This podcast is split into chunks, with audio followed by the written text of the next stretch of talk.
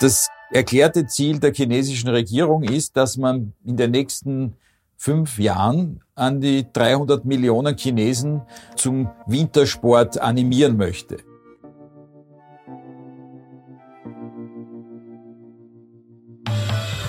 Die beste Werbung für den Wintersport sind ja bekanntlich auch Erfolge der Spitzensportler.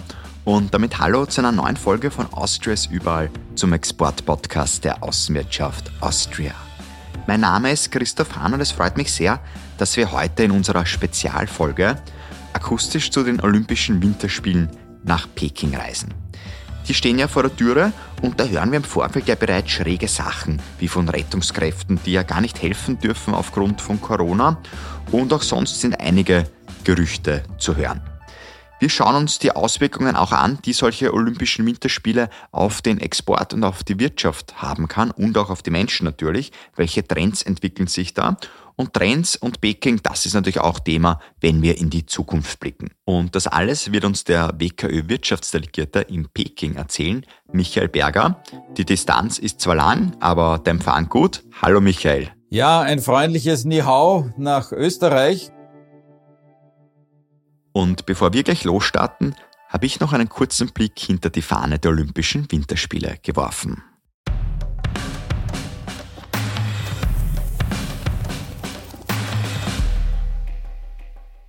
Wenn das Feuer brennt, dann sind die Olympischen Spiele wieder da. Olympia, ein Mythos, der schon 776 vor Christus seinen Start gefunden hat.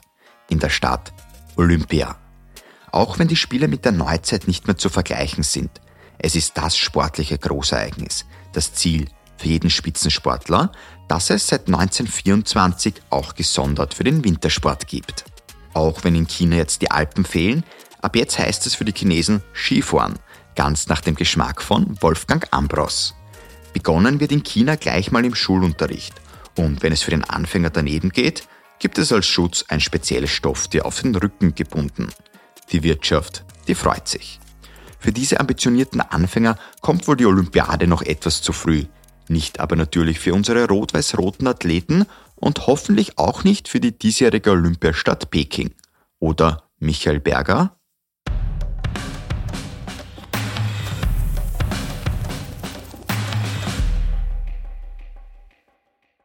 Lieber Michael, du lebst und arbeitest ja jetzt bereits das zweite Mal schon in China. Das erste Mal war im Jahr 1988, also jetzt 33 Jahre zurück. Da wurde ich zum Beispiel gerade mal erst geboren. Wenn du auf das China von damals zurückblickst und es jetzt mit dem China von heute vergleichst, ähm, wo hat sich denn China hinentwickelt? Oder vielleicht, was hat dich eigentlich überrascht? Also man kann generell sagen, es war damals eine ganz andere Welt. Wie ich im Jahr 88 hergekommen bin, war das ein total unterentwickeltes, rückwärtig gerichtetes Land äh, mit äh, ja, also man sagen kann, es war ein Härteposten, nicht? Wir hatten zum Beispiel damals Versorgungsreisen nach Hongkong, weil man in Peking nur ganz beschränkt äh, die Waren, die für uns wichtig waren, zum Beispiel Ersatzteile für unsere Büromaschinen oder auch Arztbesuche waren hier kaum möglich, nicht? Es gab hier noch Zahnärzte mit Tretbohrern zum Beispiel. Ja. Äh, es war die ganze Verkehrsinfrastruktur war völlig anders. Es gab nur wenige Autos, äh, vielfach gebrauchte westliche Autos. Es gab noch Dampfzüge. Heute hat man Schnellzüge natürlich. Äh, die Stadt ist wesentlich gewachsen. Ja, also dort, wo das westliche Hotel Lidu war auf der Straße zum Flughafen, die nur eine Landstraße war, ist heute gilt quasi als zentral gelegen. Ne? Ist auch sehr viel grüner geworden. Peking war früher eine sehr staubige Stadt. Die Luftverschmutzung war noch nicht so groß, weil auch noch nicht so viel Industrie war rundherum. Das kam erst später. Und äh, es war sehr staubig auch aufgrund der Wüstens, des Wüstensands, das her, der hereingeblasen wurde von den Sandstürmen. Das kann heute auch noch vorkommen, aber es wurde sehr viel gepflanzt dazwischen und auch rund um alle Gebäude in Peking äh, ist, ist sehr viel Grün, immer sehr viel Gartenanlagen. Und die sind alle sehr gepflegt. Was weiters aufgefallen ist, ist, dass äh, die Leute irgendwie viel disziplinierter geworden sind. Also früher wurde immer total gedrängt und vielleicht auch durch die Pandemie bedingt und die vielen Kontrollen, also sind die Leute eher gewohnt, sich wo anzustellen. Und das geht dann auch ruckzuck, ja. Also, wenn man wo reingeht, jetzt aufgrund dieser Gesundheitskontrollen an einem Bahnhof, an einem Flughafen, stellen sich die Leute alle schön brav an, ja. Du hast jetzt die Pandemie gerade angesprochen. Also Corona, muss man ja sagen, hält die Welt in Gefangenschaft, wenn man so möchte. Und jedes Land geht doch ein bisschen anders damit um, mit Corona, mit Corona-Management. Jetzt erlebst du das ja jeden Tag hautnah mit. Ähm, was ist denn der chinesische Weg? Ja, absolut. Der chinesische Weg ist nach wie vor die Nullfallpolitik. Das heißt, man ist bestrebt, sämtliche infizierte Personen, die von außen nach China hereinkommt, egal auf welchem Weg, äh, in Quarantäne zu setzen, um äh, eben zu vermeiden, dass hier jemand Angesteckter sich unter die Leute mischt. Wenn es einmal zu einem Ausbruch kommt, was in der letzten Zeit ja öfters passiert, und wir haben im Moment laufende Ausbrüche auch in größeren Städten, dann wären diese Städte eisern und knallhart abgeriegelt. Und China und die chinesische Politik sind sehr, sehr pragmatisch. Und da ist eine Abwägung. Was kostet es, wenn wir diese Opfer bringen, dass wir bestimmte Städte, die betroffen sind und auch das ganze Land für die Besucher von außen abriegeln? Und was würde es uns kosten, wenn wir den Virus einfach laufen lassen? Schätzungen hätten ergeben, dass wenn man in China eine ähnliche Politik verfolgen würde wie in Europa, hätte man zwischen 600.000 und 700.000 Ansteckungen pro Tag. Das wird wahrscheinlich auch bei wie man immer sagt, milderem Omikron-Verlauf das hiesige Gesundheitssystem nicht bewältigen. Und daher wählt man diesen Weg. Und das ist auch nicht abzusehen, wann man das erleichtern wird. Weil man, manche hoffen nach den Olympischen Spielen, manche hoffen nach der Wiederwahl von Präsident Xi Jinping. Es steht in den Sternen. Allgemein kann man sagen, dass diese Politik von der Regierung eigentlich von den meisten Leuten mitgetragen wird. Ja. Es ist sogar so weit, dass äh, man davon ausgehen kann, dass es die meisten Chinesen als soziales Stigma empfinden würden, wenn sie sich anstecken. Also jemand, der sich ansteckt, da denken die Leute, der muss irgendwas falsch gemacht haben. Ja, also das wird dann, die werden auch zum Teil in den Social Media total beschimpft von anderen Leuten. Ja, warum sind sie herumgefahren? Warum habt ihr euch dieser Gefahr ausgesetzt und so weiter? Ja. Eine Ausnahmesituation wird es ja jetzt dann auch in Peking geben, wenn die Olympischen Winterspiele beginnen, die am 4. Februar starten. Jetzt hat es im Vorfeld schon einiges an Unruhe gegeben. Einerseits aufgrund der Corona-Situation natürlich, andererseits auch einige Politiker, die schon gesagt haben, sie werden nicht hinreisen, weil auch Menschenrechtsverletzungen in China Andererseits auch wieder jetzt in der Frankfurter Allgemeinen Zeitung auch in einem Artikel gelesen, wo es darum gegangen ist, Handyspionage bei den Sportlern. Man sollte eigene Handys verwenden und nicht die man sonst immer verwendet. Also sozusagen, es ist da sehr viel los rund um die Olympischen Winterspiele. Kannst du jetzt so ein bisschen vielleicht Licht ins Dunkle bringen? Wie erlebst du das jetzt vor Ort eigentlich? Naja, schau. Erstens einmal muss man sagen, es können nur äh, Athleten und Betreuer herreisen, die mindestens doppelt geimpft sind. Und ansonsten müssen sie drei Wochen in Quarantäne.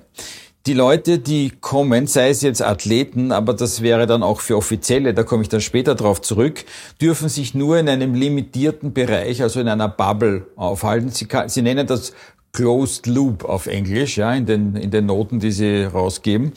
Äh, und aus die dürfen sie nicht verlassen. Also ein Athlet, der jetzt äh, eine Abfahrt macht oder ein Eislaufwettbewerb oder ein Skispringen, der kann nicht sagen, na gut, heute äh, habe ich keine Wettbewerbe, jetzt schaue ich mir die verbotene Stadt an es ist ein No-Go. Ja, die dürfen sich nur in diesem Bereich aufhalten. Alle, die von außen in diesem Bereich kommen, also wenn ich jetzt zum Beispiel die österreichischen Athleten begrüßen und betreuen wollte oder die Sponsoren treffen oder äh, die die Leiter vom österreichischen Olympischen Komitee, könnte ich zwar mit meinem äh, Diplomaten äh, da hineingehen, aber wenn ich raus möchte, muss ich drei Wochen in Quarantäne. Äh, das nächste ist, äh, Offizielle Besucher haben auch ein ganz strenges Protokoll. Ja, so sollten sich die zwei Wochen vor einer Abreise eine App herunterladen und dort täglich äh, zweimal ihre Temperatur messen und eintragen. Welcher ausländische Staatschef macht das? Ja, und dann sind sie auch beschränkt in ihrer Bewegungsfreiheit hier.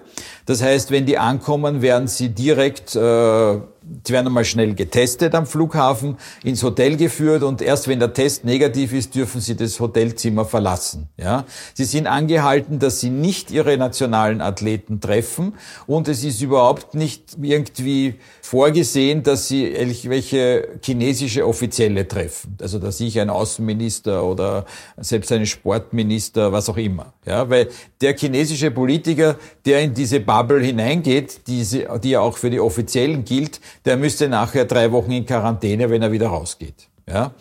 Das heißt, wenn jetzt ein Politiker sagt, na ja, wir fahren jetzt nicht nach Peking, ist das ein billiger Trick, wenn man noch dazu sagt, naja, weil äh, wir boykottieren das wegen Menschenrechtsfragen. Ja?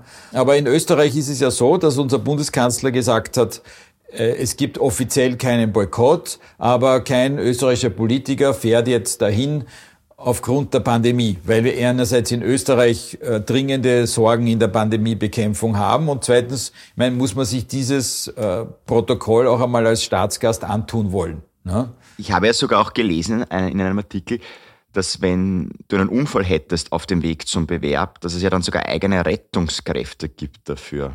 Ja, ja, es ist so, die, die, die Pekinger Bevölkerung ist von der Stadtregierung in offiziellen Mitteilungen, die kriegt man so aufs Handy, ja, oder die werden in den Nachrichten vorgelesen und stehen in der Zeitung, wurden aufgefordert, dass wenn diese Transporte zwischen, es gibt ja mehrere Bubbles, ja, und zwischen den Bubbles gibt es diese Transporte, die gekennzeichnet sind und mit speziellen Fahrzeugen und so weiter. Und äh, sollte es einen Unfall geben mit so einem Konvoi von einer Bubble zur anderen, dann sind die Leute aufgerufen, sich diesen Fahrzeugen nicht zu nähern und von den Leuten fernzubleiben, damit sie sich ja nicht unter Umständen anstecken. Ja? Also das ist schon ziemlich hart. Das muss sich vorstellen, ein gecrashtes Auto, wo die Leute halb tot heraushängen und dann soll man keine Hilfe leisten und sondern äh, da irgendwie warten, bis sie sagen, bis qualifizierte Hilfe am Unfallort eintrifft. Die sind dann alle mit diesen Kosmonautenanzügen und so weiter. Ja. Sehr schwer vorstellbar, muss man fast sagen. In der Regel gibt es ja auch bei den Olympischen Spielen immer ein sogenanntes Österreich-Haus, wo dann auch die Erfolge der Sportler gefeiert werden, wo es ja hoffentlich auch wieder einige geben wird heuer. Dort trifft man dann auch die Medienvertreter, die Sponsoren, Wegbegleiter, dort sind alle dabei. Gibt es heuer auch so etwas in die Richtung oder? Naja, also ein Österreich-Haus ist aufgrund der pandemischen Beschränkungen nicht möglich. Ja, äh, es hat auch äh, Italien, was jetzt, was ja die nächsten Winterspiele ausrichten wird, die Stadt Mailand, die hätte in zwei verschiedenen Bubbles ein Italienhaus geplant und das wurde also auch jetzt abgesagt. Ja, was wir hingegen planen, ist an der österreichischen Botschaft während der Olympischen Spiele allerdings nicht als Österreich-Haus, dass wir eine Winter-Wonderland-Animation machen, wo wir unsere also chinesischen und ausländischen Gäste und Freunde und Firmenkontakte hineinladen. Da kann man sich die Bewerbe am Bildschirm ansehen und in einer Winter, in einer österreichischen Winteratmosphäre. Also es wird im Garten der Botschaft künstlich beschneit. Es stehen dort einige Holzhütten. Es wird äh, Glühwein ausgeschenkt, äh, Würste, Gulasch und was halt so, um österreichisches Winterfeeling zu verbreiten, während sich die Gäste ein bisschen die Bewerbe ansehen können, ja. Wir werden, wir haben auch geplant, dass wir Veranstaltungen mit Firmen dort machen. Es wird einen Austria Showcase zum Thema nachhaltiges Bauen geben und natürlich einen zum Thema österreichische Expertise im Wintersport. Ja, mit den Firmen aus diesen Sektoren die in China anwesend sind mit ihren Vertretern und mit unseren chinesischen Geschäftspartnern. Nicht? Es gibt immerhin 900 Niederlassungen von 650 österreichischen Firmen. Also da tut sich auch einiges sozusagen, zumindest das, was in der jetzigen Situation möglich ist. Was möglich ist, machen wir. Ja? Gemeinsam mit den Kollegen vom Außenministerium in der Botschaft und vor allem natürlich auch der Österreich-Werbung. Ja? Eine gute Sache, natürlich. Ich möchte jetzt mit dir auch noch ein bisschen auf die Metaebene eines solchen Großevents schauen und dich auch da fragen, ähm, in welcher Dimension spielt sich denn so ein Event überhaupt ab? Also was hat das auch für einen Einfluss auf den Export? Naja, also wenn man mal schaut, wie hoch sind die Kosten von den Pekinger Winterspielen beziffert. Die sind eigentlich verglichen, vor allem mit den vergangenen Sommerspielen in Tokio, äh, sehr niedrig. Die werden offiziell mit 4 Milliarden US-Dollar beziffert. Warum ist diese Zahl so niedrig? Also Tokio lag bei circa 15 Milliarden Dollar, ja, weil eben auch viele der 2008 für die Sommerspiele gebauten Sportstätten hier bei den Winterspielen wiederverwendet werden. Ja, also so ist zum Beispiel, da sind die Eisbahnen, sind in den Schwimmbecken gemacht worden, ja, äh, das abgedeckt wurde. Es ist Handball- und Basketballhalle wird als Eishockey genützt, ja. Das Vogelnest für die Eröffnungs- und Schlussfeier. Also es ist wirklich breit gefächert. Ich glaube, von äh, den 18 Wettbewerbsstätten sind 12 haben schon vorher existiert. Die sind, also werden nachgenutzt. Das ist daher, äh, kann man sagen, war das eben auch möglich, dass hier äh, sehr stark Kosten gespart wurden. Nicht? Also wenn man denkt, Sochi, die Winterspiele in Russland waren eine der teuersten überhaupt. Die haben 24 Milliarden Dollar gekostet. Was bedeutet das für Österreich? Also Österreich, das muss ich jetzt sagen, wir können jetzt nicht nur sagen, was zu den olympischen Städten zugeliefert wurde. Also Österreich hat in den letzten vier Jahren, ja, insgesamt nach China, äh, Seilbahnen und allgemeine Ausrüstungen, Eisbahnen, äh, Skier, äh, Sportkleidung und so weiter im Wert von 200 Millionen Euro geliefert. Das ist ungefähr fünf Prozent von den Lieferungen dieses Sektors, die weltweit getätigt wurden. Also in den letzten vier Jahren sind fünf Prozent der österreichischen Wintersport, sagen wir, bedingten Lieferungen äh, nach China geschickt worden. Ja? Die österreichische Skiindustrie erwartet in den nächsten Jahren jährlich einen Absatz von drei bis 400.000 Paar Skiern in China. Das ist doch sehr beachtlich, äh, weil äh, das erklärte Ziel der chinesischen Regierung ist, dass man in den nächsten fünf Jahren an die 300 Millionen Chinesen äh, das heißt ja fast ein Viertel der Bevölkerung, ein Fünftel der Bevölkerung äh, zum Wintersport animieren möchte. Ja? Das sind also nicht nur Skigebiete im Norden Chinas, wo es zum Teil natürlichen Schnee gibt und wenn man Kunstschnee aufbringt, dass der durch die niedrigen Temperaturen hält. Aber es werden im südlichen Bereich von China sehr viele Indoor-Ski- und Eishallen gebaut. Das ist verbunden mit Shoppingcenter und so weiter. Das ist eine beliebte Animation. Weil du gerade auch diese Indoor-Skihallen angesprochen hast, ähm, vielleicht auch jetzt ein bisschen zum Thema Nachhaltigkeit gehend. Ähm, wie geht man eigentlich damit um? Weil das muss ja so eine Indoor-Skihalle, da braucht man ja auch, sag ich mal, dann wieder sehr viel Strom, dass das funktioniert, viel Kunst, Schnee. Ja, auf der anderen Seite ist es natürlich ein wichtiger Trend, äh, wenn man denkt, dass also chinesische Konsumenten zunehmend wohlhabender werden und auch mehr Freizeit haben. Die müssen es ja irgendwo verbringen. Es sind in erster Linie die großen Baukonzerne, die äh, eben solche Skihallen errichten. Ja, ich selber habe mal schon Vertreter von Konzern Sunak getroffen.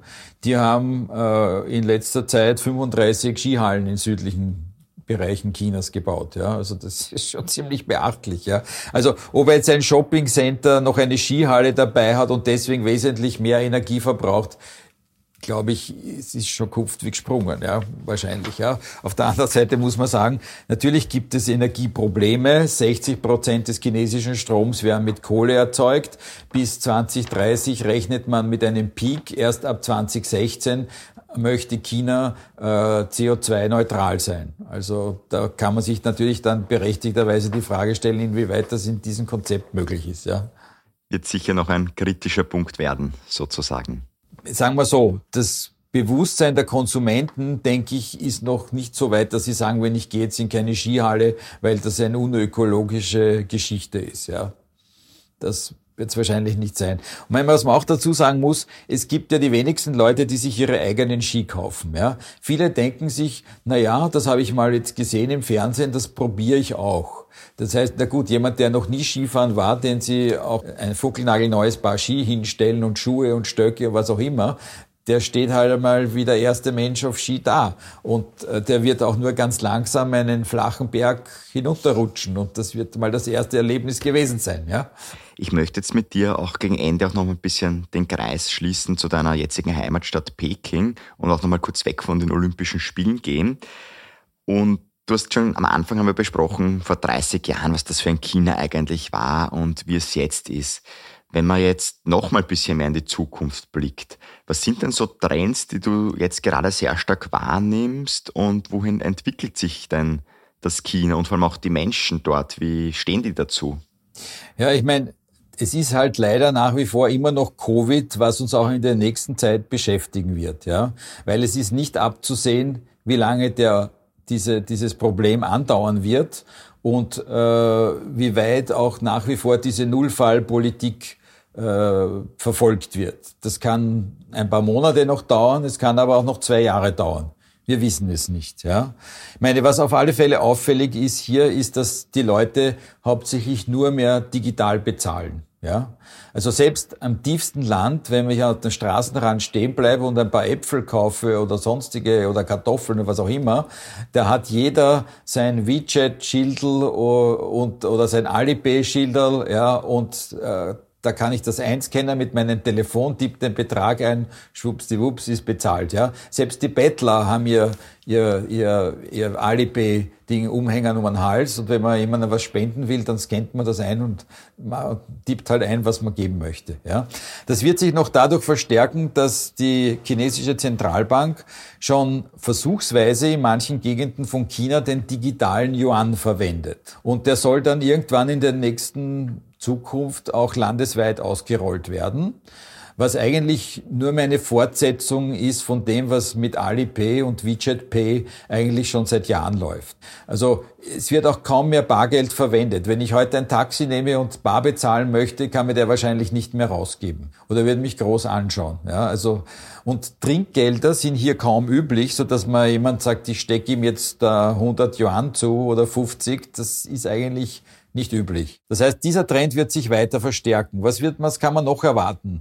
Wahrscheinlich selbstfahrende Elektrofahrzeuge. Ja, also es ist ja hier äh, die Verkehrsinfrastruktur super gut ausgebaut. Es gibt auch überall Kameras entlang der Autobahnen und der Stadtstraßen und das natürlich ermöglicht auch in Zukunft, dass wahrscheinlich der Verkehr durch selbstfahrende Autos weiterhin weiter oder mehr flüssig äh, gehalten wird.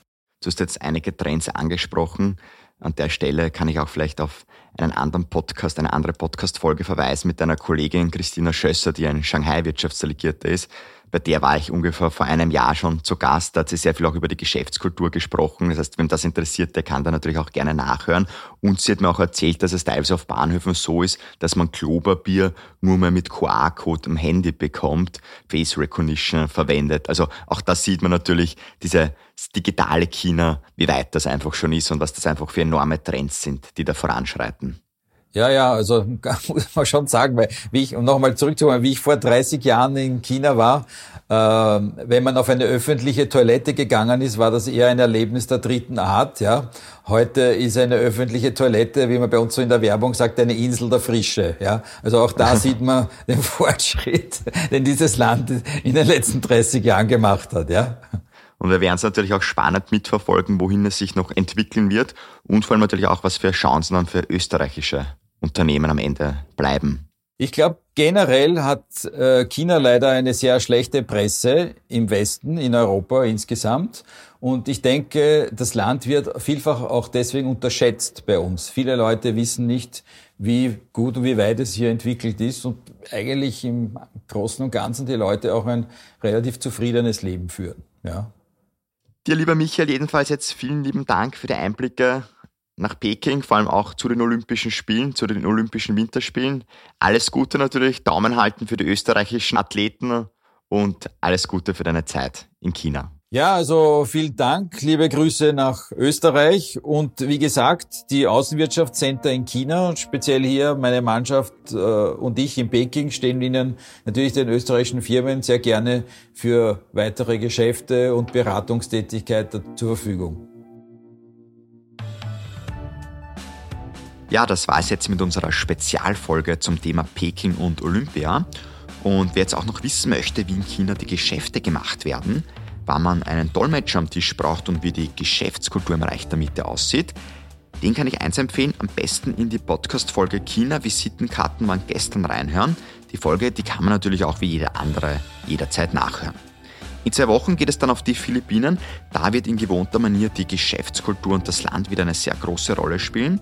Bis dahin, machen Sie es gut, bleiben Sie gesund. Wir hören uns. Mein Name ist Christoph Hahn und nicht vergessen, Austria ist überall.